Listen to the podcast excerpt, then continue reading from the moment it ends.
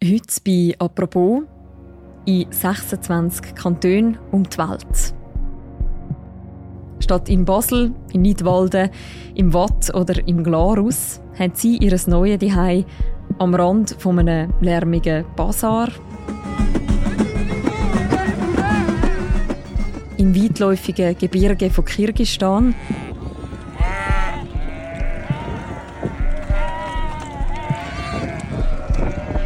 oder im Zentrum der Metropole London.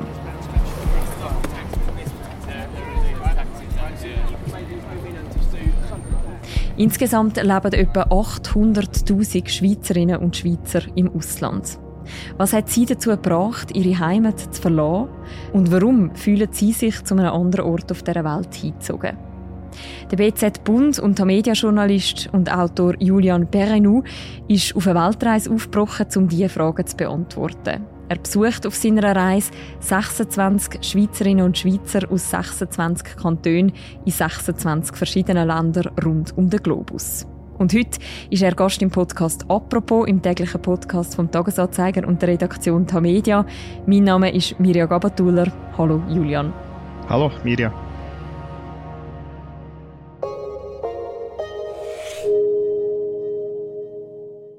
Julian, wo bist du gerade und wieso?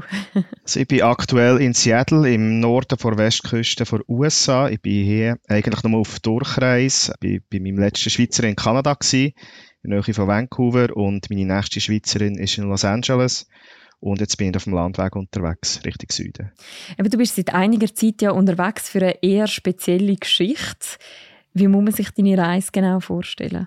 Ja, das ist ja so. Also ich bin im Februar gestartet und seither nonstop eigentlich unterwegs und ich bin in 26 Ländern, wie du das schon gesagt hast, bin ich Schweizerinnen und Schweizer am besuchen. Und das ist eigentlich, ja, in dem Sinne eine Weltreise, die ich in der Schweiz gestartet habe. Die Schweiz wird aufhören. Und jetzt bin ich in Nordamerika angekommen und, äh, ja, bin laufend dran. Und das ist wirklich sehr ein spannendes Projekt, muss ich sagen, wo ich sehr viele spannende Leute treffe. Mhm. Wie viel Land ist das jetzt? Da müsste jetzt gerade äh, zählen. Auf jeden Fall habe ich ähm, in Europa angefangen, bin nachher über Afrika, äh, Zentralasien, Indien, nach Südostasien und über den Pazifik jetzt auf Amerika gekommen und mache meine Reise jetzt Richtung Süden weiter. Was hat dich dazu gebracht, die Reise ursprünglich mal anzutreten? Ja, das ist eine gute Frage. Also ich habe selber mal ein paar Jahre im Ausland gelebt, in Toronto, in Kanada und bin dort äh, in Kontakt gekommen mit Auslandschweizer, auch mit Auslandschweizer Organisationen und das hat mich irgendwie fasziniert und interessiert, wieso es die Leute in die Fremde hat bewegt und ähm, habe das auch immer spannend gefunden auf meinen Reisen. Ich gehe selber sehr gerne reisen, Leute vor Ort zu treffen und einfach die Kombination von Leuten, die mit dem Schweizer Hintergrund im Ausland leben. Ja. Es sind ja insgesamt 26 Porträts, die du schreibst, von Schweizerinnen und Schweizern im Ausland. Und vier von ihnen stellen wir heute auch im Podcast vor. Zum Beispiel Christine Ferrari. Mein Name ist Christine Ferrari. Ich komme ursprünglich aus Riechen, Basel-Stadt. Ausgewandert bin ich 2008, das heisst, es sind jetzt 14 Jahre. Christine Ferrari ist eine 62-jährige Frau aus dem ähm, Kanton Basel-Stadt. Sie ist recht spät ausgewandert, mit 48 nämlich, nach Marokko. Sie lebt heute in Eureka, das ist ein äh, Berberdorf in der Nähe von Marrakesch. Und sie hat dort äh, angefangen, Safran anzupflanzen und ähm, zu trocknen und nachher zu verkaufen jetzt ein bisschen, auch ein paar Fäden, ein bisschen Aha. nachhelfen. Ich lasse das nachher alles hier stehen ja. und dann sehen Sie sofort, alles sinkt zu Boden Aha. und es färbt schon langsam gelb. Und das ist eben beim echten Safran nicht. Also ich habe hier mein Safranparadies, le Paradis du Safran. Wir haben eine Safrankultur und auch einen botanischen Garten, wo ich stolz bin, dass ich Leute aus aller Welt begrüßen darf. Wie muss man sich den Ort vorstellen? Ja, ist also sehr speziell. Ich, ähm, wer schon mal zu Marrakesch war, kennt so das äh, hektische, bunte Treiben dort, sehr viele Touristen, es ist immer etwas los. Wenn man da ein bisschen ausserhalb ist von der Stadt und eben in so ein Berberdorf, so eine Berberstadt geht, dann ist das eine ganz andere Welt. Also das ist wirklich so ein bisschen wie in, in einer Zeitkapsel in. Wo sie lebt, ist in der Agglomeration von dem Ort und das ist, wo sie hat angefangen, dort wirklich nur eine Brache gewesen, mit einem alten Schafstall und äh, ein paar Bäumen und es ist jetzt wirklich nichts gehabt. Und jetzt hat sie sich dort ein eigenes Haus aufgebaut, einen botanischen Garten hat sie dort auch noch errichtet äh, in den letzten zehn Jahren. Und ja, ich bin fasziniert. Es ist wirklich wie ein kleines Paradies, was sie sich da erschaffen hat. Was hat sie denn für ein Leben gehabt, wo sie noch in der Schweiz war? Ja, eigentlich ganz anderes. Also sie hat ähm, das KV gemacht, sie hat der Hotellerie geschafft und nachher ist sie Gemeinschreiberin gewesen und hat ja sicher einen Job gehabt, äh, sehr viel zu tun, wie sie mir erzählt hat und äh, irgendwann ist sie einfach viel zu viel geworden. Oh, ich hatte ein stressiges Leben in der Schweiz und dann bin ich zweimal in der Wüste in Marokko für ein Wüstentrekking und dann habe ich gefunden, ich muss unbedingt etwas ändern in meinem stressigen Leben.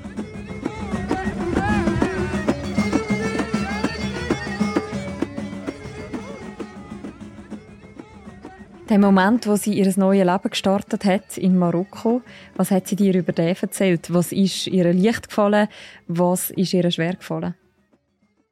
Ja, ich glaube, als leicht gefallen ist ihr, sich in das Land zu verlieben. Also sie ist auf äh, Wüstentrekkings mal und äh, hat sich dort eigentlich mit Marokko auseinandergesetzt und äh, die ganze Kultur, auch die Berberkultur, hat sie fasziniert. Äh, was ihr schwer ist gefallen, ist äh, eigentlich in dem Sinn, sie hat ein Gästehaus eröffnen in der Nähe vor Wüste und ist dann aber wirklich böse übers Ohr gehauen worden von einem Lokalen der, wo ihr hat versprochen, dass sie das zusammen machen und äh, hat sich nachher herausgestellt, dass äh, Land, das sie mit ihrem Ersparten gekauft hat, wertlos ist gewesen und die offiziellen Dokumente nicht eigentlich äh, wertlose Protokolle waren. Wie ist sie schlussendlich zur Safranfarmerin geworden? Ja, über Umweg. Also sie hat nachher eigentlich nicht zurück in die Schweiz wollen und sich eigentlich die Niederlage eingestehen Sie ist dann in Marrakesch geblieben, hat Sprache gelernt, hat nachher dort draussen, wo sie jetzt eben lebt, hat sie Land pachtet und hat äh, dort angefangen, Safran anzupflanzen mit den lokalen Berberfrauen. Und das hat sich nachher über die Jahre alles entwickelt und ist jetzt zu dem geworden, wo, wo sie jetzt hat, so einen wirklich äh, paradiesischen Garten, wo sie Gäste aus der ganzen Welt begrüßen und bewirten. Du redest von einem paradiesischen Garten. Welche Rolle spielt für sie noch ihre alte Heimat, die Schweiz? Ja, also sie vermisst sie in dem Sinn nicht so groß. Also sie äh, hat auch nicht mehr gross Kontakt zur Schweiz. Sie lebt sicher so die schweizerischen Werte, denke ich, wo man bei ihrer Bearbeitung merkt. Also sie ist sehr gewissenhaft, sie ist sehr zielstrebig, sie, sie bleibt dran an einem Projekt, sie setzt wirklich das um, was sie möchte. Und äh, ich glaube, das sind mehr so die Punkte, wo, wo man noch sagen kann, das ist bei ihr noch so typisch schweizerisch und natürlich der Dialekt. ist es bei ihr jemals Thema gewesen, wieder Marokko zu verlassen, wieder zurück in die Schweiz zu kommen? Nein, aktuell nicht und vor allem nicht die Schweiz. Also sie hat gerade müssen lachen, als ich sie gefragt habe, ob sie wieder mal zurückkommen möchte. Hat sie gesagt, ui, nein.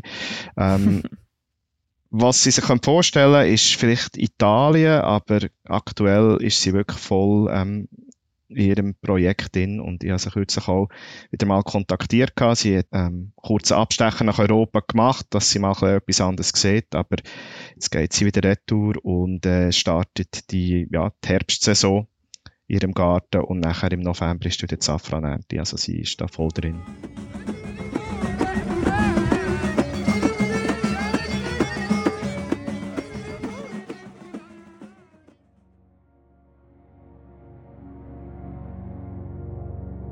Gehen wir ganz ans andere Ende der Welt, nämlich nach Kirgisistan.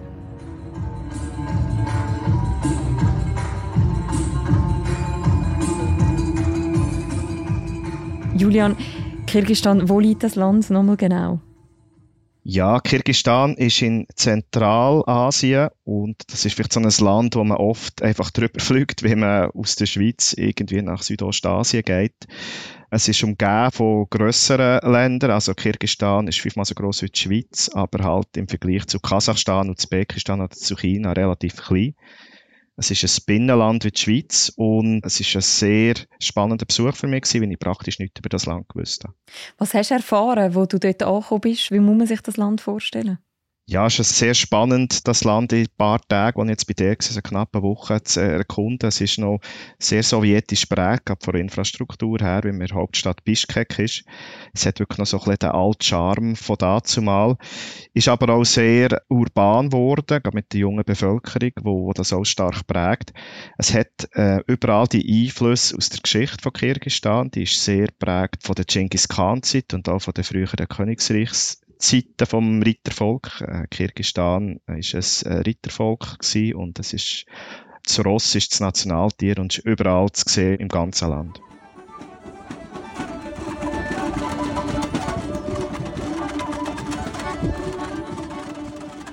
Bonjour, je m'appelle Olivier Bangerter. Je viens du canton de Vaud, je suis né à Lausanne. Et avant de quitter la Suisse, j'habitais à Ostermundigen près de Berne. Ça fait une année et demie que j'habite äh, ici à Bishkek, la capitale du Kirghizistan. Du hast dort den Oliver Banger getroffen. Wer ist er? Dear and honored representatives of the city and the region, Euh, je suis l'ambassadeur de Suisse en République kirghize. Er ist der äh, höchste Schweizer im Land, also er ist der Botschafter von der Schweiz und vertritt die Interessen dort und ihn habe ich dürfen besuchen und mit ihm habe ich dürfen auch auf Einsätze äh, weiter aussen in den Bergen gehen. Wie sieht so ein Alltag als Botschafter aus? Ja, das ist nicht immer gleich spannend. Also er hat viel auch mit Visafragen zu tun. Er hat viel mit Treffen mit offiziellen Leuten zu tun natürlich. Als ich bin vorbeigegangen bin, war er aber so nett gewesen, dass er hat seine ganzen Feldbesuche oder Russland-Einsätze zusammengelegt auf diese Woche. Darum konnte ich mit ihm können, beispielsweise äh, an eine Universität in der Provinzhauptstadt gehen, an einen Vortrag. Corruption in any country is dangerous for the business climate, for the security of the people, for the governance. the more people play with it, konnte mit ihm können an einer Dammeröffnung beiwohnen, wo die Schweiz äh, sehr viel Geld investiert hat.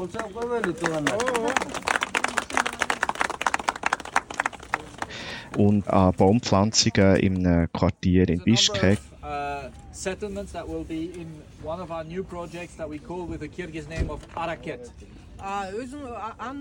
Und so habe ich einen sehr guten Einblick bekommen, was man eben nebst den ganzen Sitzungen und Aufgaben in der Stadt sonst noch alles macht als Botschafter. Was gefällt ihm an seinem aktuellen Zuhause an Kirgisistan? Ja, ich glaube, er hat einen sehr speziellen Geschmack, sage ich jetzt mal, bezüglich auf Länder, wo vielleicht nicht so typisch äh, Anziehungspunkt sind für Schweizerinnen und Schweizer. Ihm gefällt so ein das Schroffe, die karge Landschaft. Er ist vorher auch in Afghanistan gewesen, als Vertreter von Schweiz und er hat mir erzählt, dass ihn Kirgisistan sehr an Afghanistan erinnert und er das auch vermisst hat. Und ihm gefällt einfach auch der Umgang mit den Leuten. Kirgisistan ist auf mich auch so als Land übergekommen, das sehr urtümlich ist, das sehr äh, offen und sehr zugänglich ist von den Leuten her. Und das passt ihm. Er ist ein sehr kommunikativer Mensch.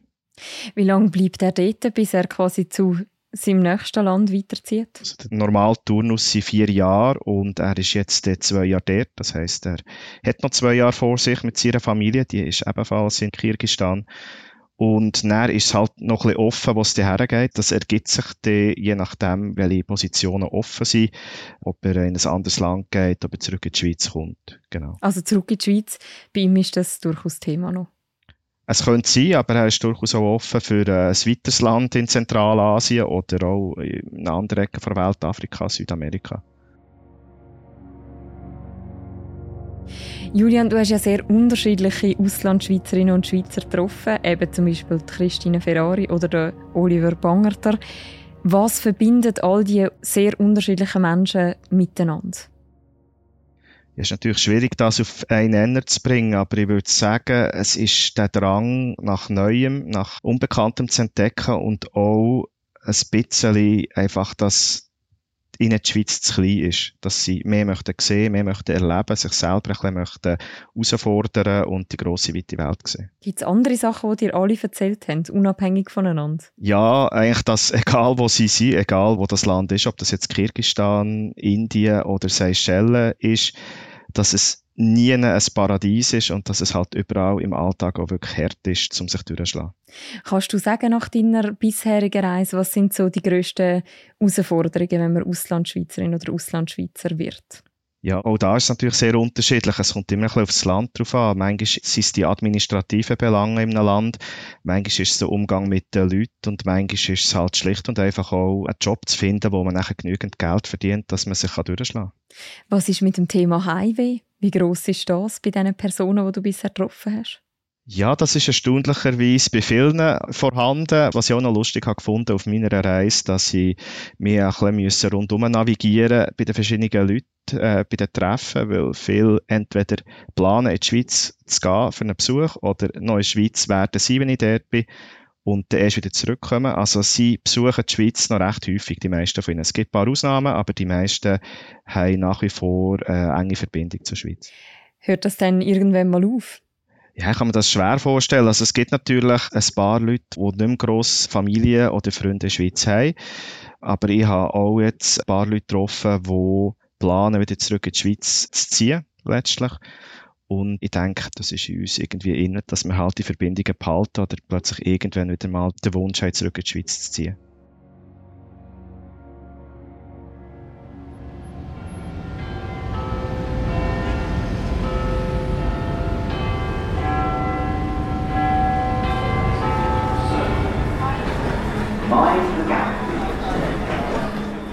Julian, du bist auch in London. Gewesen.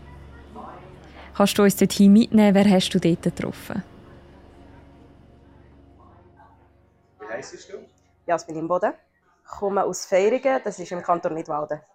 Ich lebe jetzt seit gut viereinhalb Jahren schon in London. Ja, in London habe ich Jasmin Imboden getroffen. Sie ist eine junge Frau aus äh, Führingen, aus dem Kanton Nidwalden. Sie war früher Fußballspielerin und ist jetzt Schauspielerin.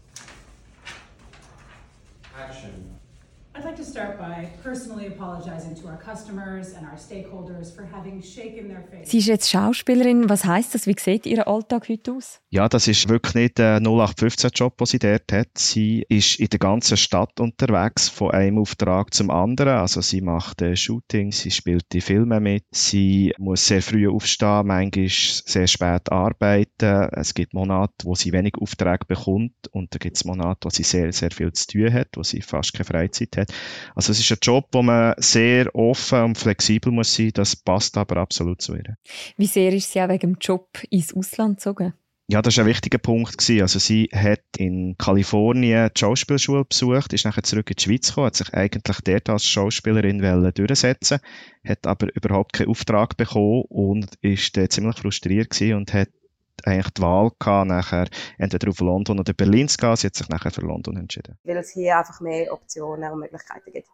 Was hat sie dir erzählt? Was sind die grössten Herausforderungen für sie beim Start in einer neuen Stadt? Ich glaube, die Stadt an und für sich ist für sie nicht so schwierig gewesen, weil London ist halt sehr offen, sehr multikulturell. Das passt zu ihr, gerade auch mit ihrem Hintergrund. Also ihre Mutter ist Kenianerin, der Vater nicht Waldner. Und äh, ihrem Heimatort ist sie immer ein bisschen aus dem Rahmen gefallen, auch mit ihrem Hang zum Fußballspielen. Und sie hat sich überall eigentlich immer müssen durchsetzen. Und in London, in diesen Kreisen, wo sie sich bewegt, ist es äh, natürlich eine Gesellschaft, die sehr, sehr offen ist, wo sie sich entfalten und so kann sein, wie sie ist. Was die Herausforderung ist, sicher ist, ist beruflich halt einfach, wo sie ist angekommen, dass sie einen Agent findet, der zu ihr passt, dass sie ähm, ein Schauspielerinnenprofil hat, wo ihr zusagt und dass sie Aufträge bekommt, weil ohne Aufträge kein Geld und dann wird es in einer teuren Stadt wie London sehr schwierig. Du hast gesagt, wo sich die englische Kultur vielleicht auch ein bisschen von der Innerschweizer Kultur unterscheidet, sind sie sich auch in gewissen Punkten ähnlich? Ja, also ich glaube, da muss man auch ein bisschen unterscheiden zwischen London und dem Rest von England oder sagen wir den Agglomerationen oder auf dem Land in England, wo es sicherlich anders ist. In London ist halt die ganze Kultur und Gesellschaft schon sehr anders und ich glaube jetzt da Verbindungen ziehen, so nicht walden kann man nicht wirklich. Es ist schon sehr ein internationales und multikulturelles Leben dort. Sieht Jasmin Imboden ihre Zukunft wieder in der Schweiz oder wird sie bleiben? Das hat sich vielleicht schon wieder geändert, seit ich sie besucht habe. Sie ist da sehr offen diesbezüglich. Sie hat eigentlich gesagt, sie kann arbeiten, wo sie will, eigentlich überall auf der Welt, einfach dort, wo es für sie einen Job hat. Was ich noch spannend habe gefunden, was sie gesagt hat, sie ist immer noch auf der Suche nach einem Ort, wo sie sich wirklich daheim fühlen Also das ist nicht in der Schweiz, das ist auch nicht in Kenia und auch nicht in London. Das kann sie schon sagen. Das hat sie jetzt können sagen und ja, jetzt auch nach dieser Zeit, obwohl sie ihr sehr, sehr gut gefällt dort. Aber sie ist immer noch jung und sie ist noch auf der Suche nach einem wirklichen Daheim.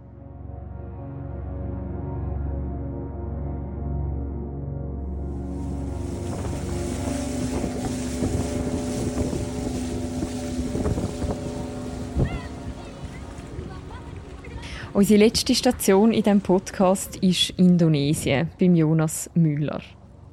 komme aus Nevels, aus dem Kanton Glarus.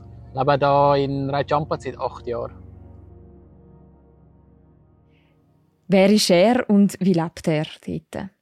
Ja, auf den Besuch habe ich mich ganz besonders gefreut, weil es halt ein sehr spezieller Ort ist, wo er lebt. Er wohnt in Raja Ampat. Das ist in West-Papua, ein Teil von Indonesien. Er lebt da in einem Inselreich, wo wirklich wunderschön ist, wo ähm, umgeben ist von Korallenriffen. Äh, es hat äh, sehr viel Fisch, klares Wasser. Es ist wirklich spektakulär dort eigentlich, aber es ist halt auch eine von der ärmsten, wenn nicht die ärmste Region in Indonesien und das bringt natürlich sehr viele Herausforderungen mit sich. Er lebt dort seit jetzt einigen Jahren auf einer Insel und hat dort äh, eine Schule aufgebaut, wo er tut, äh, die lokalen Kinder unterrichten. aplikasi untuk nanti langsung sudah ada di dalam HP. Ini baru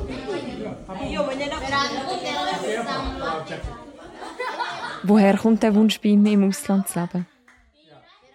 Ich glaube, das hat sich nach und nach entwickelt. Er ist eigentlich so ein richtiger Aussteiger. Er hat äh, lange als Finanzchef für einen Haushaltsgeräthersteller geschafft. Er war auch sehr erfolgreich, schon in jungen Jahren. Mit 23 hatte er schon eine Chefposition gehabt.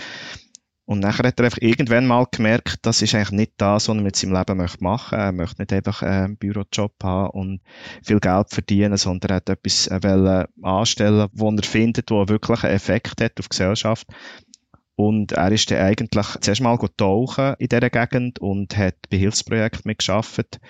Und erst nach dies nach hat er gemerkt, dass das eigentlich ein Leben ist, das ihm zusagt und jetzt aktuell kann er sich nichts anderes vorstellen. Das hat sich so ergeben. Ich kann, äh, das ist nicht so geplant gewesen, aber mittlerweile haben wir da eine Stiftung aufgebaut und haben eine Schule und äh, darum bin ich auch bis heute noch da.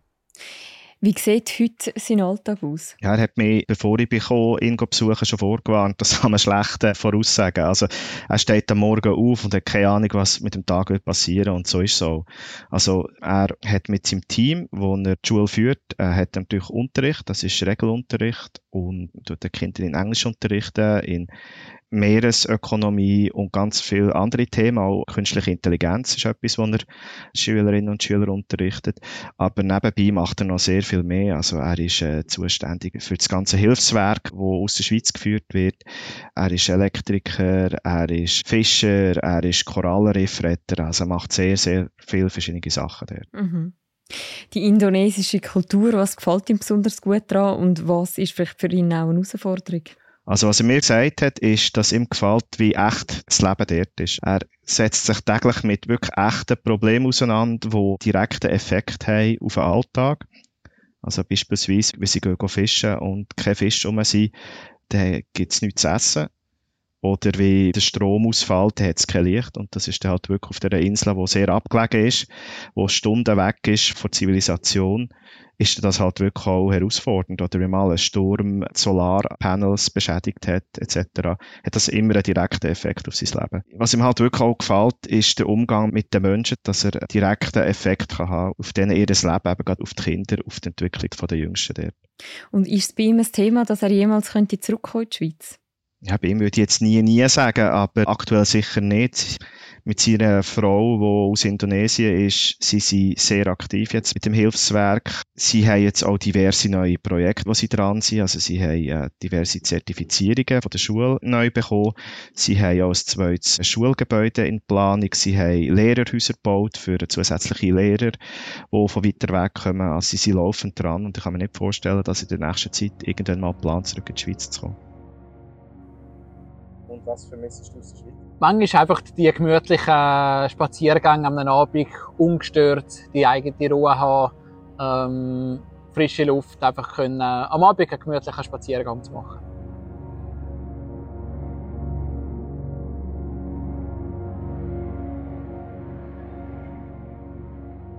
Julian, du bist jetzt schon recht lang selber unterwegs. Hast du auch schon Highway bekommen in dieser Zeit? Erstaunlicherweise nicht. Es gibt sicher ein paar Sachen oder ein paar Annehmlichkeiten, die ich vermisse, ähm, hm. wie äh, zum Beispiel ähm, ja einfach mal länger an einem Ort sein, du äh, mich, ja manchmal innerhalb von einer Woche mehrfach irgendwo äh, verschieben. Sicher auch können geregelter Tagesablauf, Waschmaschine, gesundes Essen, mehr Sport. Das ist manchmal immer ein bisschen schwierig. Freundin, die ich vermisse. Aber sonst, Schweiz, geht es eigentlich ganz gut jetzt, bis jetzt. Trotzdem gibt es sicher Herausforderungen auf deiner Reise. Was sind so die grössten? Ja, also das ist sicher das Tempo, wo ich unterwegs bin. Also ich bin da nicht jahrelang unterwegs, sondern drei Vierteljahr habe ich geplant und da bin ich in der einen Woche mal in diesem Land, in der nächsten Woche in einem anderen. Und das ist dann halt von, beispielsweise eben von Kirgisistan, wo ich war, zu Indien, sind das halt riesen Unterschiede, rein von der Kultur, von der Gesellschaft, vom Essen, von den Temperaturen, von der Luftfeuchtigkeit, von der Zeitzone. Und ich arbeite nach wie vor für die Berner Zeitung, reduziert. Und je nachdem gibt es halt auch mal eine Nachtschicht, die ich muss arbeiten muss, oder vom Flughafenterminal oder von einem Kaffee aus. Und das ist natürlich nicht so bequem wie jetzt aus dem Büro oder von daheim Homeoffice. Was hat dich bisher auf dieser Reise besonders inspiriert oder was ist dir besonders geblieben? Ja, sicher die Widerstandsfähigkeit der Leute, die ich getroffen habe. Also, dass sie sich durchgesetzt haben in einem Alltag, der wirklich nicht immer einfach ist. Und dass sie halt einfach, ja, etwas gewagt haben und das haben können umsetzen Und natürlich nicht immer so, wie sie es ursprünglich gedacht haben, aber dass sie sich durchgebissen haben. Also, das hat mich schon sehr inspirierend gedacht. Es gibt ja auch eine gewisse Faszination für Leute, die diesen Schritt machen und ins Ausland ziehen. Das sieht man ja zum Beispiel bei all diesen Fernsehformaten, die in eine ähnliche Richtung gehen. Kannst du dir erklären, was uns so daran fasziniert an Menschen, die aufbrechen und in ein anderes Land gehen, leben Ja, ich glaube, das ist wirklich sehr eigen für uns Schweizerinnen und Schweizer. Also, das ist etwas, was mir auch auffällt, persönlich wie in meinem Umfeld. Irgendwie scheint es uns zu faszinieren, in die Ferne zu gehen und etwas Größeres zu suchen als das, was wir daheim haben, in unserer sicheren und schönen kleinen Schweiz. Und wenn wir das selber nicht können, fasziniert es uns zumindest, andere Leute dabei zu beobachten, wie sie es schaffen oder eben nicht. Mhm. Du machst ja das gerade im Moment. Wie geht jetzt deine Reise weiter? Ja, also ich bin jetzt noch ein paar Wochen in Amerika und von dort geht es nachher weiter Richtung Süden nach Zentralamerika und von dort nachher nach äh, Südamerika, wo ich noch diverse Schweizerinnen und Schweizer wieder treffe. Ziehst du nach dieser Reise vielleicht auch selber mal ins Ausland? Ja, das schließe ich für einen Moment aus. Ich habe es ja selber schon mal ausprobiert und äh, obwohl es diverse Länder gibt, die mir sehr gut gefallen, muss ich sagen, bin ich dann gleich wieder froh, wenn ich zurück in die Schweiz bin. Wenn trotzdem eine von deinen bisherigen Stationen müsstest auswählen, wo würdest du hin? Ja, das hat jetzt nichts mit der äh, aktuellen Reise zu tun, aber ich habe schon immer ein Flair für Japan gehabt und ich habe in Okinawa auf der Insel habe ich einen Schweizer Professor besucht und dort würde ich definitiv her, wenn ich eine müsste auswählen. Gut, dann telefonieren wir vielleicht das nächste Mal, wenn du in Japan Japan bist. Sehr gut. Ja. Danke vielmals, Julian, dass du uns einen Einblick gegeben hast in deine Reise. Merci dir. Wer alle Porträts lesen von diesen Auslandschweizerinnen und Auslandschweizer, die Julian Berenou getroffen hat, viele Porträts findet man schon jetzt bei uns auf der Webseite und in der App. Wir verlinken das auch im Episodenbeschreib und am Schluss sollen es natürlich 26 Porträts sein, die dann auch als Buch erscheinen.